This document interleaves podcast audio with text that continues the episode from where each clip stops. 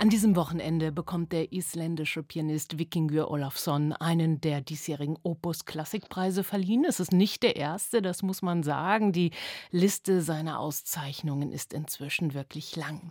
Gerade erschienen ist seine neue Einspielung der Goldberg-Variationen von Johann Sebastian Bach, offiziell heute. Mit denen ist er dann auch übernächste Woche in Berlin zu erleben in der Philharmonie. Und ich hatte vor der Sendung die Gelegenheit, mit Vikingur Olafsson zu sprechen und ihn ja in äh, Reykjavik auf Island erwischt. Ich grüße Sie auf RBB Kultur. Hallo Vikingur. Ja, hallo aus Island. Vikingur Olafsson über Bachs Goldberg-Variationen sollen Sie mal gesagt haben, man fühle sich am Schluss ein bisschen wie am Ende des Lebens. Können Sie uns das ein wenig genauer erklären? Was meinen Sie damit? Ja, ich versuche auf mein furchtbares Deutsch. ich, ich, finde, dass äh, wenn die Aria kommt wieder zurück am Ende des Stücks, ist ein, das, das, es, es ist Magie, ähm, weil diese sind die gleichen Töne als äh, am Anfang des Werks, aber nicht die gleichen Töne. Es ist wie Erinnerung und es ist wie man am Ende Lebens steht, mit alles im Hintergrund, alle diese Erfahrungen, äh, die, die Ups, die Downs, die Freude, die die Traurigkeit, alles.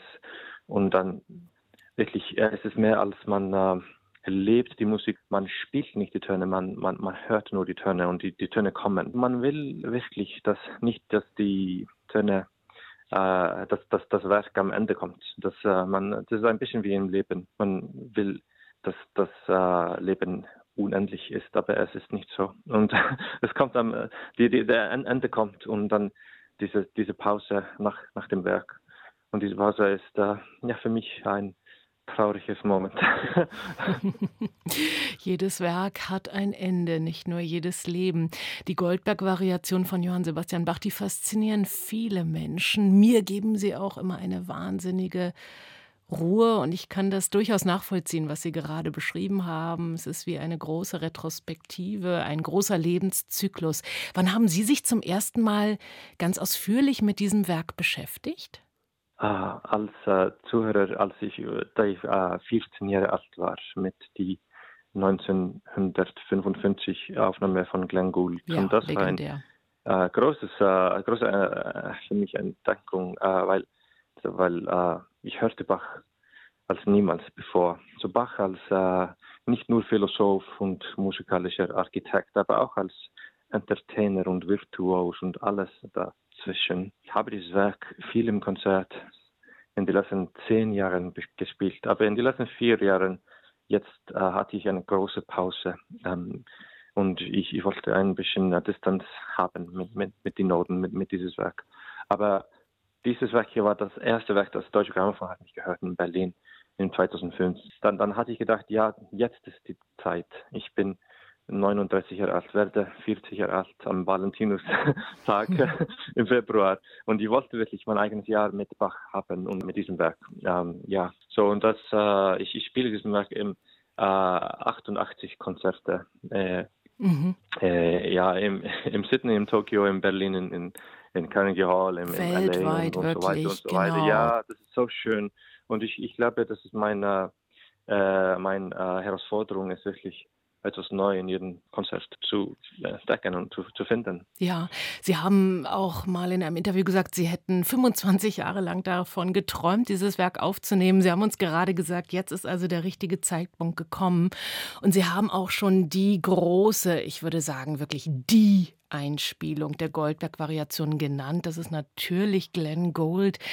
Aber auch Pianistenkollegen wie Ondra Schiff zum Beispiel haben sich intensiv mit dem Werk auseinandergesetzt. Er bestreitet einen ganzen Abend damit, erläutert auch die einzelnen Sätze und Variationen.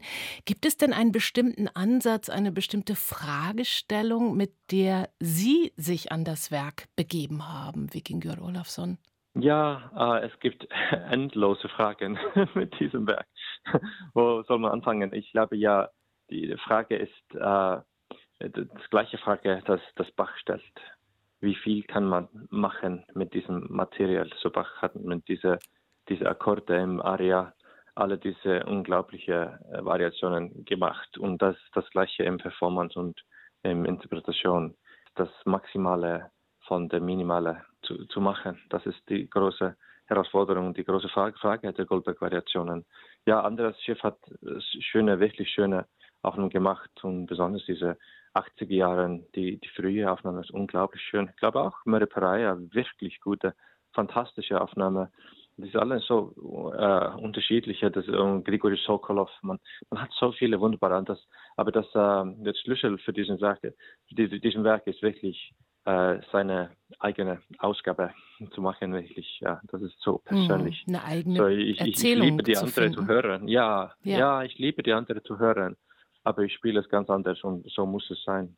Wir sind darauf sehr gespannt. Ich möchte das jetzt gar nicht vorwegnehmen, wie Sie es genau spielen.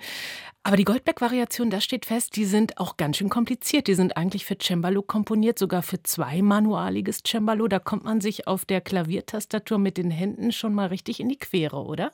Ja, es gibt Probleme. Es gibt wirklich Probleme mit einem Manual, mit einem Klavier, ein normal modernes Flügel. Aber es gibt auch neue Möglichkeiten mit die Dynamik und mit äh, wirklich Vibranz von, von Konzertflügeln. Und ich glaube, wenn Bach lebte heute, dann wäre er wirklich sehr zufrieden mit, mit alle die neuen Möglichkeiten Mhm. von, von Flügeln. Aber ja, es gibt, es gibt wirklich Probleme, äh, dass äh, man ja man nur ein Manual, aber nicht zwei Manual hat. Ich, ich hoffe wirklich, dass äh, in Zukunft das Steinway und sonst machen ein neues Flügel mit zwei Manuellen für die Goldberg-Variationen. Das wäre mein Traum. Wer weiß, vielleicht entsteht das Wer Ganze. weiß, ja, wer wer weiß, ja. weiß. Schöne Idee. Sie haben ein unglaublich breites Repertoire von Barock bis zur Moderne und Sie koppeln auch immer wieder Komponisten, von denen man überhaupt nicht äh, jetzt im Vorhinein gedacht hätte, dass das äh, mal ein interessanter Höreindruck wäre. Debussy, Rameau. Sie spielen Philipp Glass. Welche Rolle spielt denn das Werk von Johann Sebastian Bach für Sie überhaupt in Ihrem Övre, Wikinger Olafsson? Das ist mein Lieblingswerk und das ist zentral für mich und das ist mein Spiegel, äh, um mich selbst als Pianist und Musiker zu entwickeln. Äh, man hört alles in die Goldberg-Variationen, man kann alles finden, die sind unendlich und, und deswegen ist es zentral. So ich, das ist für Technik, für musikalisches äh, Verständnis und äh, für Struktur, für diese Spannung zwischen Struktur und Poesie, das äh, Strukturalische und das Improvisierte. Und das muss alles, alles sein in die Goldberg-Versionen. Und das ist das, das, die Magie, dass die Variationen sind alles gleichzeitig. Philosophisch, Entertainment, äh, Technical, äh, Wissardry, Virtuosische, aber auch äh, sehr, sehr äh, intime Musik. Ähm, ja, es, ist alles. Es ist, es ist wie ein Solar System. Die Aria konnte wirklich die Sonne sein und dann hatten wir die 13, 30 Planeten. Äh, und äh, und äh, das, das, das kann wirklich so funktionieren. So, die Goldberg-Versionen sind ja mein wichtigstes äh, Werk. Der gesamte Kosmos also. Und Sie haben es schon kurz gesagt, Sie haben einiges vor. Sie werden nun ein Jahr lang, bis auf zwei kleine Ausnahmen, ausschließlich die Goldberg-Variation spielen. Einmal um die ganze Welt damit düsen, vom Londoner South Bank Center in die New Yorker Carnegie Hall, ins Konzerthaus Wien, die Philharmonie de Paris, die Philharmonie Berlin, den Konzertsaal Harper, die ja, Walt. Disney Concert Uh. Hall in Los Angeles und, und, und. Ich könnte jetzt noch so weitermachen. Ähm, immer wieder die Goldberg-Variation. Wie fühlt sich das für Sie jetzt an? Es fühlt unglaublich schön. Ich mache neue Entdeckungen jedes, in, jedem, jedem Kon Konzert und das ist wirklich so schön. Und ich, ich habe schon 14 Konzerte gespielt mit den Variationen und ja, es ist wirklich anders von Konzert zu Konzert. Und das ist, was ich weiß, ich liebe so viel mit Bach. Es ist so, er ist so offen, die Musik ist so offen und man muss ein bisschen co-komponieren, weil es gibt diese ja unglaublich schöne große Strukturen, aber wirklich nicht äh, ein, ein kleines oder you know, wirklich nicht ein Manual, wie man äh, diese Noten spielen sollte. so, so de- deswegen ist es äh, ja, es ist eine un unendliche Herausforderung, aber eine schöne Herausforderung. Ich wünsche Ihnen ganz viel Kraft und auch äh, viel Freude beim Spielen dieses wunderbaren Werkes in allen Teilen der Welt. Der gefeierte Pianist Vikingur Olafsson, heute erscheint sein neues Album mit Bachs Goldberg-Variationen, mit denen er dann am 17. Oktober auch in der Berliner Philharmonie zu erleben sein wird. Vikingur Olafsson, danke für das Gespräch auf RBB Kultur.